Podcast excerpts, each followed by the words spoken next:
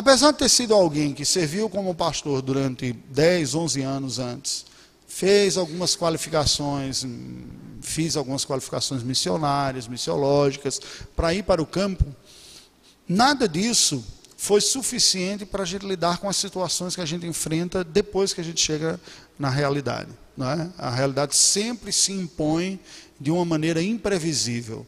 É uma ilusão você achar que vai se preparar de uma maneira plena e perfeita e depois é só aplicar o que você já estudou. Isso é, é uma ilusão até idólatra, uma, um, uma expectativa de controle total sobre a situação que a gente nunca, nunca tem. Só Deus tem controle sobre todas as coisas. Né?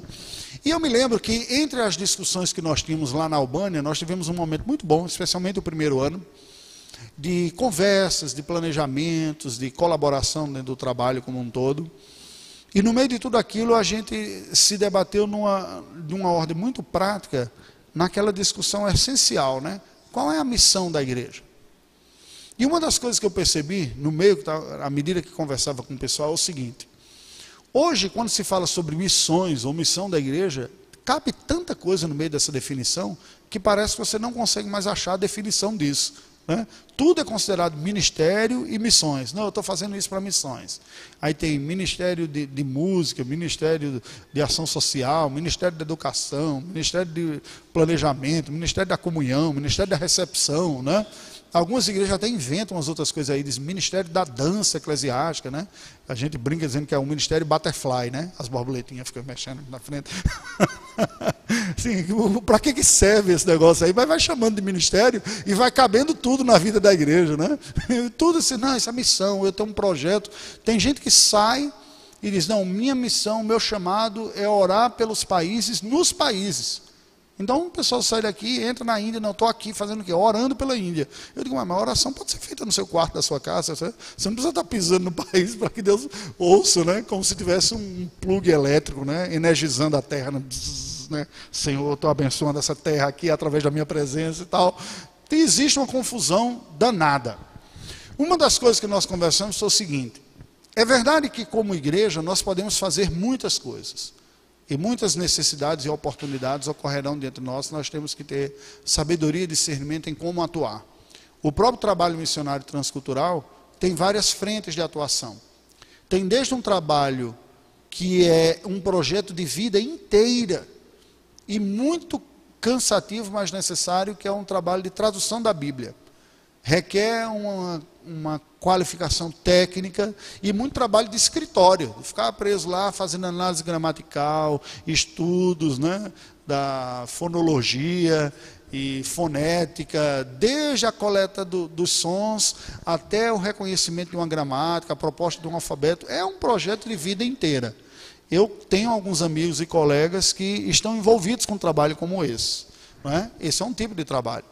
Agora, olha como o dado é curioso. A pessoa pode fazer esse trabalho tão bem feito, mas se não conseguir se envolver com pessoas e gastar tempo com elas para evangelizá-lo e discipulá-lo, você pode ter um povo com Bíblia, mas uma Bíblia sem povo. Ninguém que acredite nisso ou que siga. Porque o trabalho ficou focado na parte técnica e no final, eu tenho uma Bíblia, finalmente traduzir para esse povo. Aí quando ele fala isso, só ouve os grilinhos, né? Cri, cri, cri, cri, porque não tem ninguém interessado naquele trabalho. Então, o que se costuma fazer é um trabalho conjugado. Ao mesmo tempo que está se trabalhando nisso também e evangelizando as pessoas, conhecer e tudo mais. Bem, tem um trabalho de evangelização propriamente dito, tem um trabalho de treinamento de lideranças, tem um trabalho de plantação de igreja, tem um trabalho de ação social ou desenvolvimento social, Há várias frentes de trabalho. Se você pegar, eu trabalhei durante, estive vinculado há mais de quatro anos à Agência Presbiteriana de Missões Transculturais e em várias partes do mundo nós temos vários tipos de trabalhos diferentes.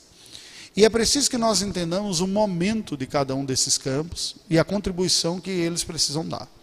Precisam ser dados nesses lugares. Uma boa parte dos campos que eu conheci, é, eles já passaram daquela fase inicial, que é a fase da abordagem inicial, da evangelização e mesmo do discipulado, as igrejas começaram, mas se faz necessário entrar um novo perfil de atuação, que é um de consolidação da igreja, uma formação de liderança. Normalmente, o pioneiro que é mais evangelista não tem as melhores habilidades para ser o consolidador, aquele que treina a liderança, até por dons espirituais que são distintos. É como um médico obstetra e o outro ser um educador. Entende? O primeiro, ele pare, né? Ajuda a mulher a ter os filhos. Já o pedagogo vai ajudar na educação. São funções distintas, mas necessárias na vida do ser humano. Alguém precisa estar lá para ajudar a nascer e um outro precisa estar lá para ajudar a educar. Percebe qual é o ponto? São, eu estou usando uma metáfora aqui, mas só para a gente ver que são habilidades distintas que tem. Então, ao conversar essas coisas com os irmãos, eh, nós colocamos o seguinte desafio: há muitas coisas que a igreja pode fazer, mas a pergunta essencial que nós temos que fazer é: o que que, se a igreja não fizer, ninguém mais faz por ela? Se você faz essa pergunta, você vai chegando ao coração da missão da igreja. Porque a igreja pode fazer coisas que outras pessoas podem fazer. Que às vezes o governo pode fazer, o Estado pode fazer, ou voluntários podem fazer. Mas tem alguma coisa que, se não for a igreja quem fizer, ninguém vai fazer no lugar da igreja. O que, que é? Pensa aí um pouquinho. O que, que se a igreja não fizer, não tem ninguém para fazer no lugar da igreja? Hã? evangelização. Nós podemos dizer o ministério da palavra propriamente dita, da palavra de Deus. A evangelização, a edificação, a pregação da palavra. Existe alguma outra instituição na face da terra que se entende responsável por fazer isso? E olha, nós somos responsáveis por pregar a palavra. Tem alguma? Você conhece? Só uma. É a igreja. Essa é a única. Mateus 28, depois que o Senhor Jesus desenvolveu todo o seu ministério, nos últimos versículos, ele dá uma palavra que, embora seja pessoal, também é definidora e institucional da missão da igreja. Mateus 28, de 18 a 20, últimas palavras do nosso Senhor Jesus Cristo. Jesus, aproximando-se, falou-lhes, dizendo: Toda autoridade me foi dada no céu e na terra. Portanto, é é bom prestar atenção no que ele está falando. Quem está falando é aquele que tem toda a autoridade, no céu e na terra. É maior que o prefeito, que o governador, que o presidente da terra, e maior que todos os anjos e capeta, demônios, tudo que tiver aí do lado do céu. Ele tem toda a autoridade. E ele disse o quê? Ide, portanto, e fazer discípulos de todas as nações, batizando-os em nome do Pai, do Filho e do Espírito Santo, e ensinando-os a guardar todas as coisas que vos tenho ordenado. E eis que estou convosco todos os dias até a consumação do século. Isso aqui é a missão da igreja. A missão, o chamado da igreja é um: fazer discípulos de Jesus Cristo. Embora esteja traduzido aqui como ide, como se fosse uma ordem, um imperativo, na língua grega que foi escrito o Novo Testamento, aqui está como subjuntivo, um verbo auxiliar aqui, que normalmente se traduz pelo gerúndio, indo. À medida que a, a, igreja está se espalhando pelo mundo, que nós vamos caminhando, nós temos que ter essa consciência desse chamado, em primeiro lugar, de que nossa vocação é fazer discípulos de Jesus Cristo, treinar discípulos de Jesus. É nesse sentido que nós dizemos que todos somos missionários. Todos nós, na, na, instância que nós estivermos, somos seguidores de Cristo, chamados a viver para Cristo e para a glória de Cristo e servir o próximo onde quer que estejamos. Essa consciência não brota naturalmente. Ela vai sendo formada à medida que eu estou estudando. Veja que o Senhor Jesus diz: ensinando-os a guardar todas as coisas. Nós iniciamos a vida cristã com uma consciência pequena, fraca até, mas suficiente para salvar pecadores como eu e você uma consciência dupla. Todo pecador se torna cristão pelo despertamento de duas consciências só. Só duas certezas básicas são suficientes e necessárias para tornar um pecador um cristão salvo. A primeira, eu sou pecador. E a segunda, Jesus é meu salvador. Eu me lembro do John Newton, autor daquele hino Amazing Grace. E certa vez ele falou: Eu tenho duas convicções só na minha vida. A primeira é que eu sou um grande pecador e a segunda é que Jesus é um grande salvador. Isso dá o início à jornada cristã. Saber que eu sou pecador e que Jesus é o meu salvador me habilita a começar essa jornada. Mas é só o começo. Se nós pararmos aí, nós seremos discípulos muito deficientes que não sabe como viver com Cristo nem para Cristo nas diversas situações da vida. E aqui consiste em todo o ministério da igreja e toda a missão da igreja. Para que, que essa instituição aqui existe? Se não ajudar a formar cada um de nós aqui melhores seguidores de Jesus Cristo. Entender toda essa vontade de Deus na minha vida, no meu trabalho, na minha família, na segunda-feira, na terça, na quarta, na quinta, e assim eu vou experimentando. Por isso que o Senhor Jesus disse: presta atenção no que eu estou falando, eu sou aquele que tem toda a autoridade no céu e na terra. E eu digo: à medida que vocês saem e vão pelo mundo, vocês são ordenados a fazer meus discípulos. Fazei discípulos é o imperativo aqui. De onde? Qual é a abrangência que nos diz aqui? De onde? De todas as nações. E é por isso que existe a obra missionária. Né? Quando nós falamos isso, a igreja tem uma missão, que é fazer discípulos, e tem uma abrangência desse fazer discípulos, que é todo o planeta. Ah, mas não dá conta não. A gente mal dá conta aqui no bairro Tancredo Neves, vai pensar em fazer no mundo todo. Lembra que quem ouviu essas primeiras palavras de Cristo foi um grupo de 120 pessoas. Quando ele disse: Permanecer em Jerusalém até que do alto sejais investidos de poder, e ser-me-eis testemunhas, tanto em Jerusalém como em toda a Judéia e Samaria até os confins da terra. Quem ouviu isso foi um grupo de 120 pessoas lá em Jerusalém. Não parece absurdo que 120 pessoas ouçam uma ordem de Cristo de que é para ser testemunha dele até os confins da terra? É muito lugar, não é? Até os confins da terra. Se pensar só em Boa Vista aqui, a gente diz, será que gente dá conta de fazer a tarefa? Agora, claro, nós só podemos ouvir isso acreditando que essa é a vontade de Deus. É isso que torna real a possibilidade de cumprir com esse chamado. E claro que não seremos todos nós individualmente, ou cada um de nós individualmente, que vai se envolver em toda essa tarefa. É toda a igreja de Deus ao longo do tempo que está chamada para viver. À medida que a igreja entende isso e vivencia na sua vida, não só aquela figura especial do pastor ou do missionário que deixou uma vida e vai para um outro país e coisas desse tipo para falar o evangelho, é chamado para ser, mas cada um de nós se sente empoderado pelo evangelho, pelo Espírito Santo para ser essa testemunha, é que nós vamos cumprir com essa vocação. Olhe para a sua vida, nós já falamos isso ontem e anteontem, como sendo Deus me chamou para ser um discípulo dele. E o campo da minha atuação é o campo da minha vida. É a minha família, são os meus amigos, é o meu trabalho, são os meus vizinhos. Ali é o lugar em que eu sou chamado para viver como discípulo de Jesus Cristo e mostrar quão maravilhoso é o meu Senhor, o meu Salvador, como Ele tem me dado força e graça para eu lutar e vencer os meus próprios pecados. É ali que eu tenho que mostrar a diferença que Jesus faz na minha vida. Não simplesmente como algumas pessoas dizem. É, você já deve ter ouvido aquela frase que alguém cita, dizendo que é de Agostinho, me parece. Né? Pregue o evangelho com a sua vida e, se necessário, use palavras. Parece até bonito isso, né? Aí eu vi um teólogo americano, o R.C. Sproul Jr., que ele diz assim: pregue o evangelho e, se necessário, cala a boca de quem disse se necessário, use palavras. Porque é necessário usar palavras, é claro. Ninguém converte se não for pelo ouvir. O ponto, quando se tenta falar aquilo, é que você vivencie a vida cristã e se veja como parte desse projeto de Deus. Percebe? Vamos para o capítulo 9 agora. Eu gostaria de tecer alguns comentários no capítulo número 9. Para finalizar essa primeira parte,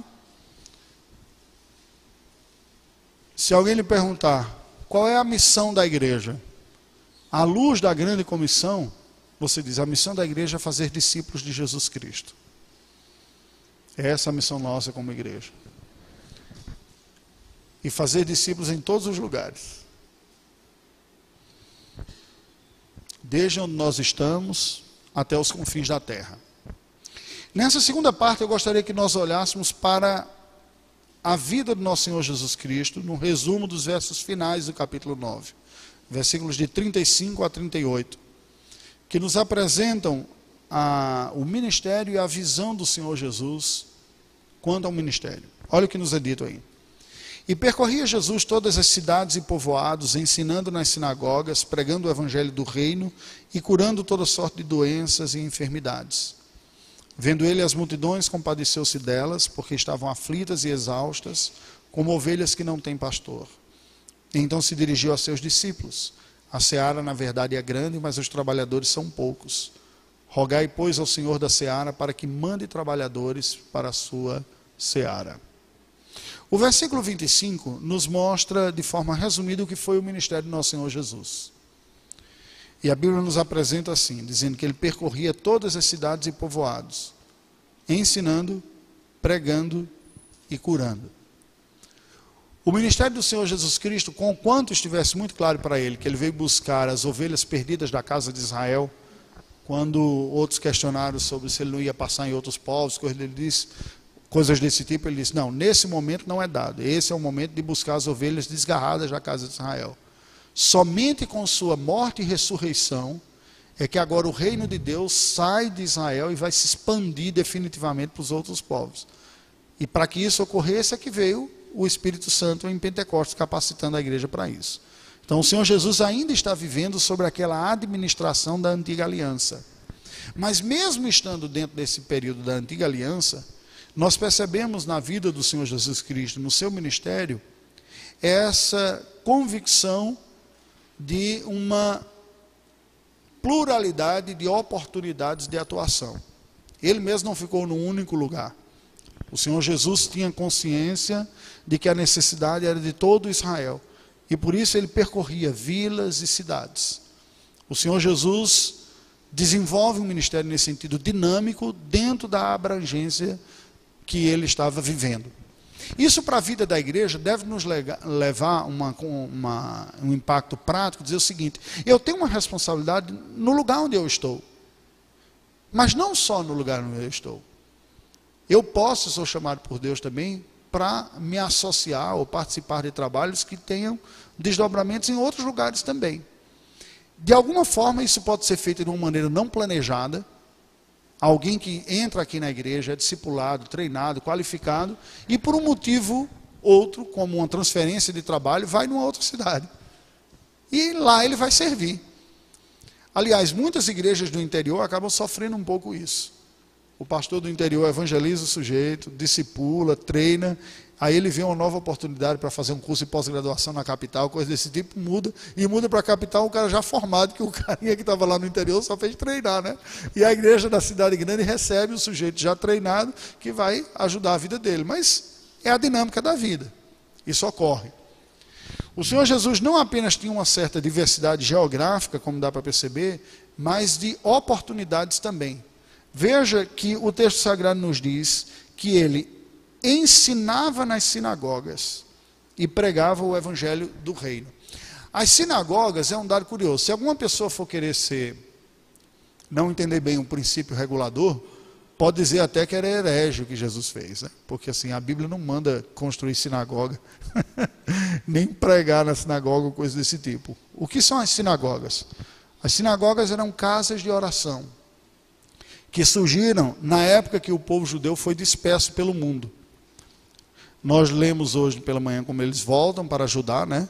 Para a região da Judéia, mas há uma nova perseguição, eles se espalham pelo mundo, o templo foi destruído novamente. E para que não perdesse o elemento da fé, eles construíram lugares que eram chamados de sinagogas, que eram casas de oração. Eles iam para estudar a leitura, fazer a leitura bíblica do texto corrido, igual vocês estão fazendo aqui, a cada semana lendo um capítulo subsequente do que tinham lá. O rabino pregava um sermão e eles cantavam alguns louvores. Lembra muito o culto protestante histórico, como um culto presbiteriano. Eu tive a oportunidade de visitar uma sinagoga quando morei em Recife. Tinha muita curiosidade. Via sempre um judeu passando na frente, lá um, um, um rabino vestido de preto. Achava que era o rabino e era, de fato. Até o dia que eu fui lá e eu percebi assim, tem um estilo muito parecido com, com um culto protestante histórico. Não é?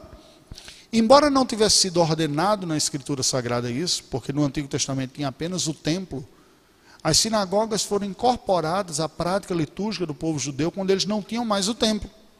Só que o templo foi reconstruído na época de Herodes e volta a ter toda a vida do templo. O fato do templo ter sido construído não tirou do povo o hábito de continuar frequentando as sinagogas. E aí isso é um dado curioso, porque o Senhor Jesus se utilizou. Ok, por que eu estou dando esse dado aqui? Aí vamos pensar de forma prática. De forma prática significa dizer, eu tenho que fazer a leitura do momento histórico que eu vivo e das oportunidades de servir ao Senhor e adorar ao Senhor e espalhar o seu conhecimento sobre a face da terra. Há 20 anos atrás não se pensava em usar uma coisa daquela, internet e YouTube. Hoje é uma possibilidade. Você está aqui na terceira igreja de Roraima, filma o culto, o pastor edita ali, depois joga no canal do YouTube e alguém que está do outro lado do mundo pode ter acesso a essa mensagem aqui. Isso é legítimo, isso é viável. Nós cumprimos também essa missão desse jeito, que é uma oportunidade da nossa época. Ontem nós estivemos lá na rádio, né? Já há um certo tempo se faz uso desse tipo de, de tecnologia.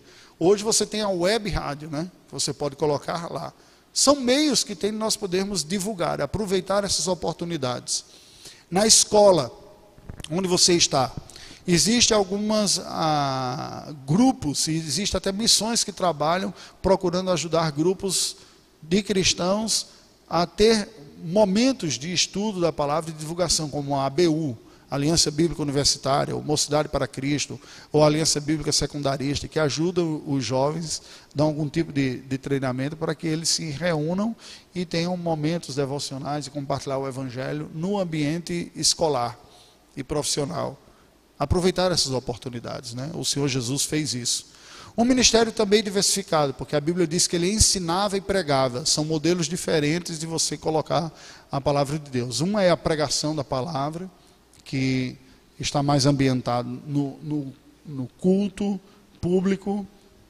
O outro é o estudo da palavra, o ensino, quando você tira dúvida, esclarece alguma coisa, que também são, são recursos importantes.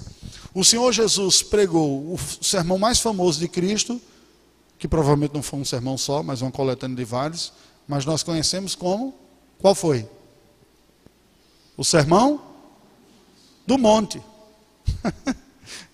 não era no ambiente eclesiástico que aquilo estava acontecendo. Não foi na sinagoga, não foi no templo, e é o mais famoso que a gente tem. Ele estava no ar livre, não é? Estava na montanha lá, mas tinha uma, uma multidão interessada em ouvir, ele viu a oportunidade, aproveitou e o fez. Será que nós também não podemos aproveitar muitas das circunstâncias da nossa vida para compartilhar a palavra de Deus? Que pode não necessariamente ser só ocasiões formais, tem ocasiões informais também para pregar, para evangelizar, para aconselhar. Um colega que chega perto de você e diz: Olha, eu estou com uma dificuldade. Ou você olha assim para cá e diz: O que foi? Você está com uma cara tão triste hoje? Você diz: é, De fato, eu estou triste porque ocorreu isso e isso na minha casa. Por que, que você acha que isso aconteceu? É simplesmente porque todo mundo tem problema mesmo na vida? É, todo mundo tem problema na vida. Mas os problemas na vida que chegam a nós são oportunidades de ministração da graça de Deus na nossa vida e na vida das outras pessoas. Isso muda a maneira de nós enxergarmos a nós mesmos. Se eu tenho uma consciência que eu sou um missionário de Deus no campo da minha vida, e aquele meu colega, o meu amigo, chega com uma cara batida, com triste, você pergunta o que é, ela fala, e você diz, opa, isso é uma oportunidade que Deus está me dando de mostrar o próprio Cristo para ela. Como que essa pessoa precisa de Cristo nessa circunstância? O que, que de Cristo ela necessita? Uma palavra de consolo, às vezes uma repreensão, ela pode estar triste porque ela fez besteira, aí o pai confiscou o celular dela, né? Aí ela vai dizer, olha, isso aqui, tal, tal. Entende qual é o ponto? Quer dizer, quando nós vemos o Senhor Jesus Cristo, nós vemos que Cristo desenvolveu o seu ministério de diversas formas, em diversos ambientes, de diversas maneiras, com diversas pessoas, aproveitando todas essas oportunidades. Essa consciência nós devemos ter também. Ele percorria todas as cidades e povoados, ensinando nas sinagogas, pregando o evangelho do reino e curando toda sorte de doenças e enfermidades. Bem, nós não temos poder sobre doenças e enfermidades. Aqui tem uma diferença básica entre nós e o Senhor Jesus Cristo. Ele era o Messias, o Filho de Deus. Nós não. Mas nós aprendemos algo disso também. Nesta nossa missão como povo de Deus sobre a terra, nós temos que ter sensibilidade para com a dor e a necessidade da próxima pessoa, daquele que está próximo a nós. É? De que maneira eu posso ajudar alguém a enfrentar a sua dificuldade. O Senhor Jesus, como Filho de Deus, podia curar. Nós não temos esse poder, mas nós podemos fazer alguma coisa. E é esta sensibilidade que muitos campos missionários transculturais usam, inclusive para começar alguns trabalhos. Você chega num país que as pessoas não sabem o que é o cristianismo, tem uma religião diferente. O próprio trabalho na Albânia lá começou como um projeto social. Uma fundação que foi criada e se estabeleceu num bairro intermediário, nem era o centro, nem era a periferia de, de Tirana, um bairro de maioria muçulmana, e que, ao se instalar lá, ofereceu para a população, especialmente para adolescentes que estavam ao redor, oportunidades de reforço escolar e de entretenimento também. Então, foi oferecido curso de inglês, de espanhol, de violão, de computação, planilhas de Excel, coisas para os meninos se qualificarem mais. Depois, noções de hidráulica e elétrica, né? E aqueles meninos que viviam largados pela, durante o dia lá, a própria família encaminhava. Com atividades também de evangelização, e com o tempo o trabalho religioso foi se ampliando. E foi esse o momento que nós chegamos lá. Nós chegamos precisamente para ajudar a equipe a dizer como é que a gente consolida agora a igreja. Porque o negócio começou com aula de informática e coisa desse tipo. Ah, tem um momento ali de reflexão da vida. Ele chamava até assim, reflexões para a vida, no domingo de manhã. Como é?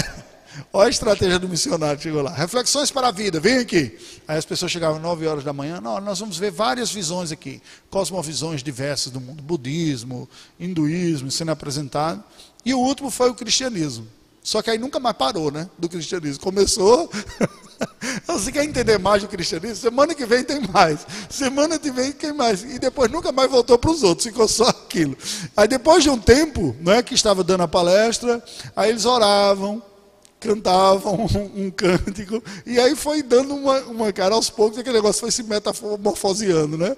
Ele disse, e agora, como é que faz? Eu disse, rapaz, agora só falta ficar com cara de culto mesmo e de igreja, então deixa comigo que eu entro nesse negócio foi a hora que nós entramos, né? Para trabalhar mais os elementos litúrgicos, e ele passou a chamar, não, é um culto agora, vai começar a tal hora, e a gente vai seguir os padrões. Estudei todo o breve catecismo com o pessoal, né? no momento da liturgia, tem a declaração lá, e pregava sobre aquele assunto. Como foi que isso começou? Começou com uma necessidade natural que aquela população tinha ali, e a partir disso o grupo foi ganhando confiança da circunvizinhança, inclusive para questões espirituais. E em família muçulmana, Chegou-se até a ouvir o seguinte: um rapaz disse, Não, eu quero ser cristão. Ele disse: Não, eu não vou batizar você sem falar com a sua família. Não é? E o pai, que era muçulmano, pegou e disse: Olha, eu sou muçulmano, nós somos de família muçulmana, mas nós não vamos proibir o nosso filho de seguir eh, a religião de vocês, não, porque eu tenho percebido a diferença que isso tem feito na vida do nosso filho. Depois que ele começou a vir aqui, frequentar os trabalhos, andar com vocês, ele está muito melhor do que o que ele era antes. Então, se está fazendo bem para ele, nós não impedimos, não. Né? Ele pode ser cristão. Legal, não é? Você ouvir isso? Quer dizer, isso veio de uma sensibilidade da necessidade do povo e aproveitando as oportunidades. Agora, dos versos 36 a 38, nós temos aqui a visão ministerial do Senhor Jesus Cristo. Se o modelo dele, nós podemos dizer que era um modelo de aproveitar as oportunidades que tinha para ministrar a palavra de Deus e demonstrar misericórdia para com as pessoas em suas necessidades físicas, da visão ministerial, nós destacamos três ideias, cada uma em um versículo. Como Cristo enxergava as pessoas? E toda vez que eu falo sobre isso, eu falo com um certo sentimento de pesar e de vergonha, confesso. Vendo ele as multidões, compadeceu-se delas, porque estavam aflitas e exaustas, como ovelhas que não têm pastor. Por que, que eu digo que eu sinto vergonha?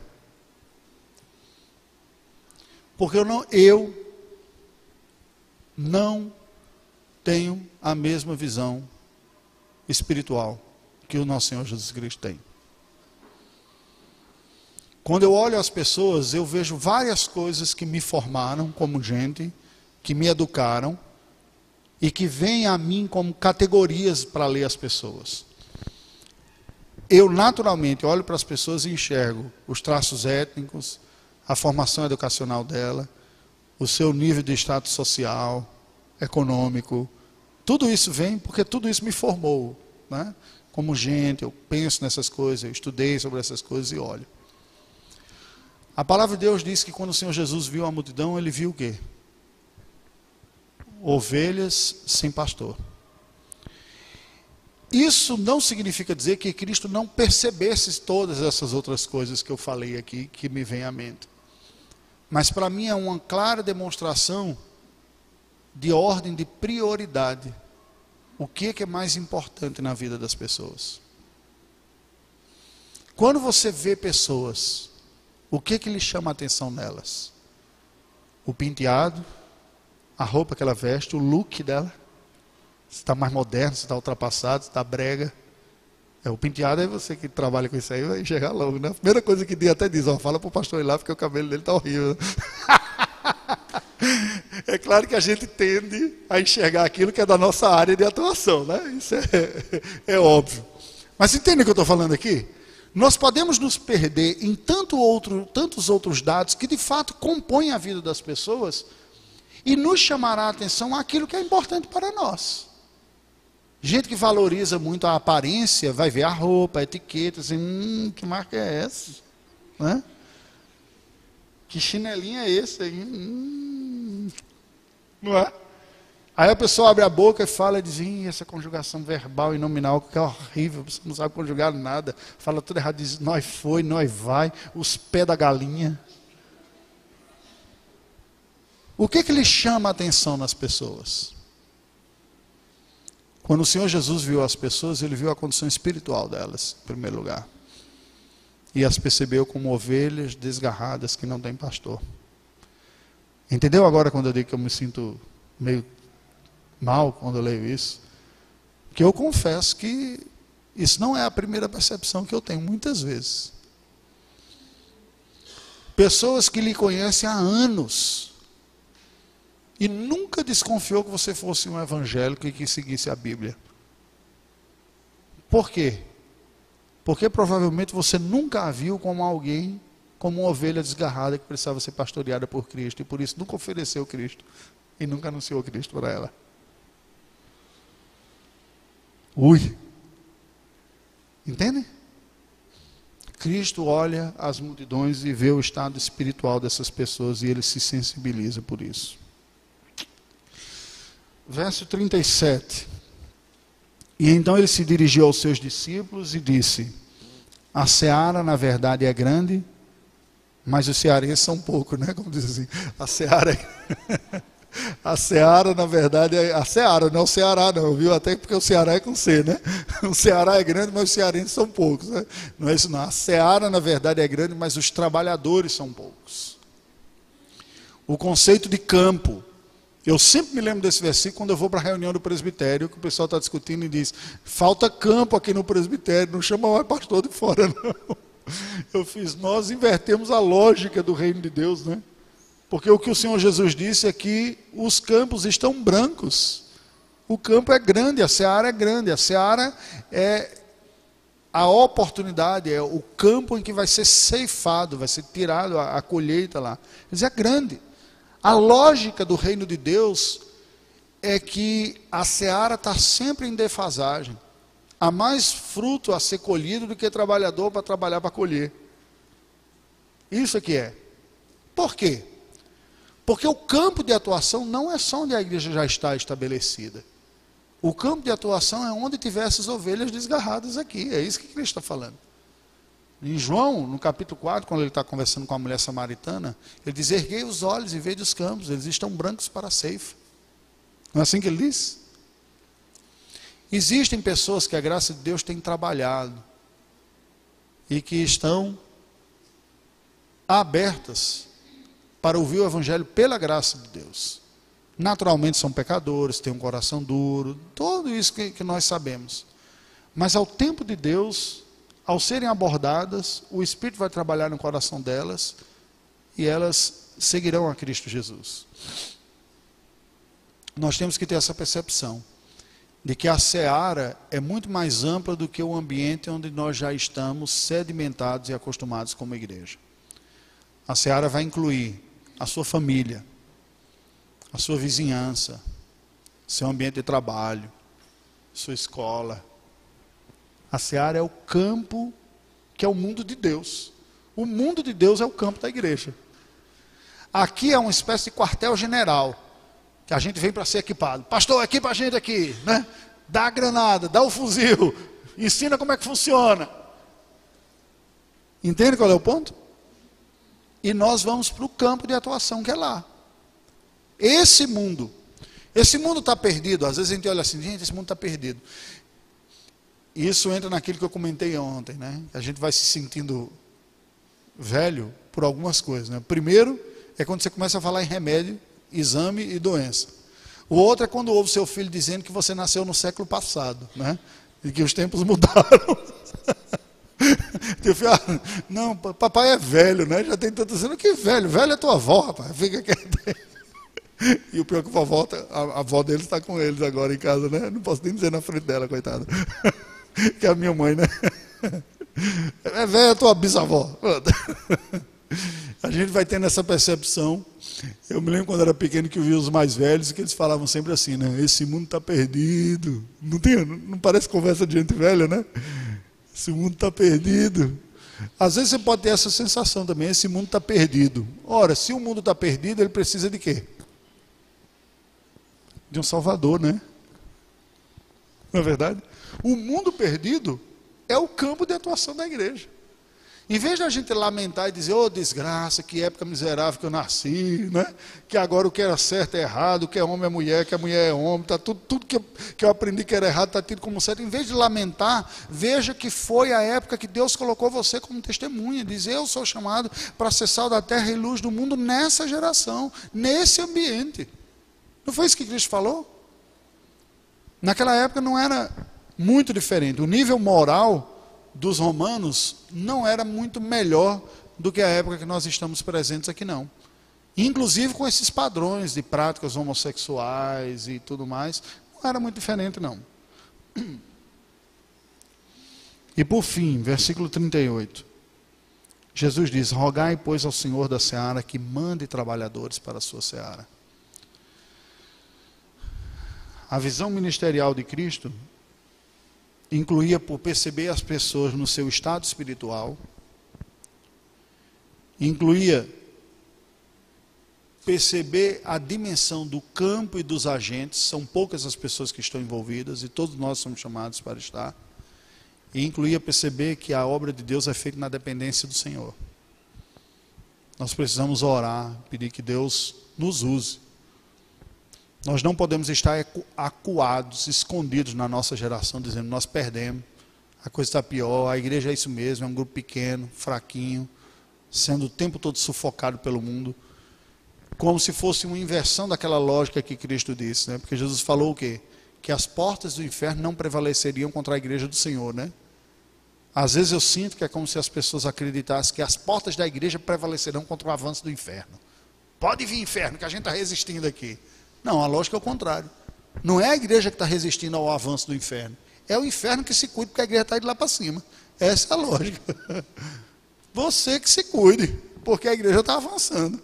As portas do inferno não prevalecerão contra a igreja do Senhor. E aí eu vou terminar falando da. Nós tivemos uma. Tivemos presentes lá na reunião do Supremo Conselho no meio do ano. O reverendo Marcos esteve lá, eu também, um colega meu foi com uma equipe, ele está trabalhando na Nova Zelândia, e fez um apelo lá no, no Supremo para alguns trabalhadores para lá. Uma nação que fora uma nação protestante no passado, que enviou missionários, inclusive um, dos, um desses missionários serviu aqui no Brasil. O seu filho foi diácono na primeira igreja, ele foi um dos primeiros diretores do JMC, que é o seminário que eu, que eu estudei, faleceu agora, entre o ano passado e esse ano reverendo Ivan Ross. Viveu a vida toda no Brasil. Casou, teve os filhos aqui, os filhos são naturalizados brasileiros, são brasileiros, porque nasceram aqui, já são brasileiros, e ele morreu aqui. ele foi enviado pela Nova Zelândia como missionário para um país que era um campo e que estava precisando ser evangelizado. Hoje, proporcionalmente, o Brasil é muito mais evangélico do que o seu país. E as pessoas vieram do seu país ao Brasil dizendo: a gente precisa que vocês mandem missionário para nós lá. Porque nós não, não temos mais crentes como a gente tinha antes lá. As igrejas estão esvaziadas, muitas pessoas nem acreditam mais na Bíblia. A denominação presbiteriana nacional se tornou uma denominação liberal. E nós visitamos com eu e a minha esposa, fomos lá no meio do ano, conversamos, participamos de, de alguns encontros e temos desde então considerado essa possibilidade de retornarmos para lá. E é por isso que eu fecho com aquilo que eu tinha começado falando, pedindo para vocês orarem. Né? Entre eles, orar por essa possibilidade. Né? Foi feito um convite também. Aí eu pergunto: qual é o campo de atuação da igreja? É todo mundo, né? Obviamente, não é todos da igreja que sairão para outros países, não é isso nem o que Deus quer. Igual o endemoniado lá que ele curou, lá de Gadara, que ele disse: Eu posso ir com você? Jesus disse: Não. Volte e diga para os seus o que o Senhor fez com você. A maioria, Deus vai querer como testemunha sua e como missionário na sua vida, lá, no meio da sua família. Você tem que lembrar que você não é menos qualificado ou menos missionário do que aquele outro que sai. Agora, nós todos somos chamados para fazer discípulos, todos. E a igreja é chamada para fazer discípulos de todas as nações. Nós temos que estar envolvidos com tudo isso. No tempo de hoje, nas demandas de hoje, nos recursos e nas oportunidades que hoje nós temos diante de nós. Como você tem aproveitado? Que Deus nos abençoe.